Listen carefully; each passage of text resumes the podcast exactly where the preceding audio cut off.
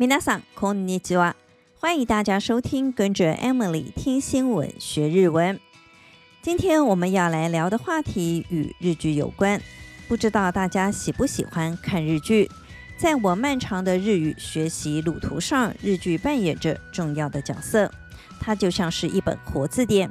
个人觉得学习语言追剧是一个很好的方法。我们把话题转回到这集的主题。 在刚刚下档的日剧中，想要跟大家讨论两部日剧，分别是《大豆田十和子と三人の弟》中文翻成《大豆田永久子与三个前夫》以及《离婚活》中文是《离婚活动》。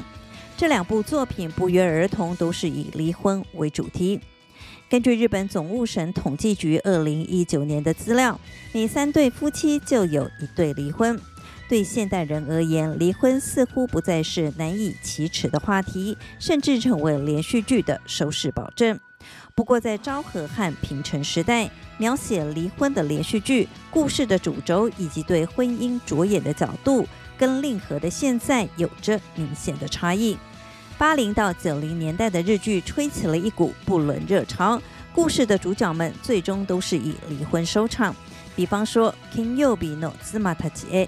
给星期五的妻子们，ずっとあなたが好きだった，一直都爱你。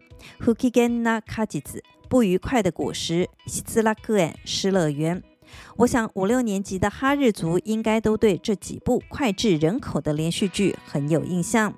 在这几部戏里，离婚成为已婚者为了和外遇对象结婚的手段。 不过这几部连续剧的内容比较琢磨在不伦的过程，离婚则是将整出戏推向最高潮的效果安排。这里顺道跟大家分享《ずっとあなたが好きだった》， 一直都爱你的这部戏。男主角佐野史郎演活了恋母情节的儿子，一戏成名，受关注程度更胜该片的女主角贺来千香子。而已经过世的演技派女星纪野洋子将恶婆婆演的是入木三分，也让该剧的收视开低走高，成为当年度的收视冠军。同时，也让佐野在戏中的名字东彦成了妈宝的代名词。在昭和和平成年代的不伦剧中，离婚是为了和新欢共创第二春的手段。相较之下，刚下档的大豆田永久子与三个前夫以及离婚活动这两出连续剧，丈夫或是妻子对婚姻的不忠，不再是夫妻离婚的主要理由。先来看看大豆田永久子与三个前夫这部戏。松隆子所饰演的大豆田永久子是一位结婚三次又离婚三次的职场女强人。她的三段婚姻因为丈夫的女性关系、婆媳关系和个性不合等问题画下了休止符。而离婚活动这部戏中，男女主角在相识第一天就决定结婚，婚后才发现两人无论是在生活环境或是价值观上都天差地远。于是决定在婚姻关系中认赔杀出。这两出戏在剧情的安排上，离婚并不是为了步入下一段关系，因此也看不到一哭二闹三上吊的离婚过程。故事的主轴在于离婚后或是决定离婚之后，夫妻两人如何建筑一段新关系，同时也思考婚姻和家庭存在的意义。根据资料显示，八零九零年代的离异夫妻中，因为另一半的异性关系决定离婚的女子有三成，男子则是将近两成。到了二零一九年，女性则是降到了百分之十五点四，男性则只有百分之十三点四。给星期五的妻子们，这出戏播出的一九八三年，夫妻离婚的理由排名前三名是个性不合、家暴和异性关系。来到二零一九年。妻子提出离婚的前三大理由分别为个性不合、丈夫不给生活费、精神上的虐待。至于在丈夫方面，则是个性不合、精神虐待以及其他。由此看来，无论男女两方，另一半的异性关系已经不再是终结婚姻的主要理由。时代在变，连续剧中的剧情似乎也因应潮流，更贴近事实。关于日本连续剧，我们先聊到这里。现在就来复习一下在这则新闻中出现的几个重要日文单字。首先是连续剧这个字，ドラマ。 ドラマ，ドラマ，这个字呢是外来语。接着是结婚，结婚，结婚，结婚。离婚的日文是离婚，离婚， 离空。这里顺道讲一下《离婚活动》这出连续剧的片名，念成离婚活动，离婚活动，离婚活动。刚刚讲过，离婚念成离空，后面加上活动“活动”这个字，就变成了离婚活动，离婚活动。简略的说法就是离婚活动。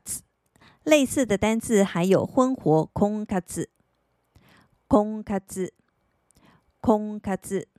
同样是结婚结婚这个字加上了活动活动，成为了结婚活动，简略就成了空卡字。所谓的空卡字就是为了达成结婚这个目的所进行的活动，比方说相亲或是参加婚友社。还有大学毕业生会面临的就是就活就活。就活，就活，日文的找到工作念成就职，汉字写成就职，后面加上活动就成了就职活动，就职活动，简称为就活。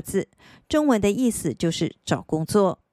我们再来复习一下连续剧：ドラマ、ドラマ、ドラマ，结婚、结婚、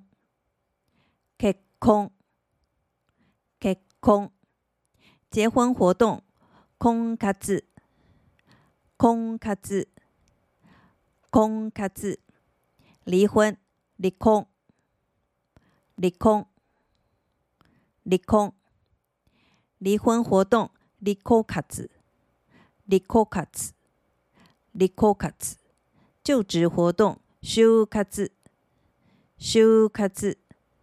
就活。接着要进入生活日文这个单元，这集我想教大家怎么说恭喜。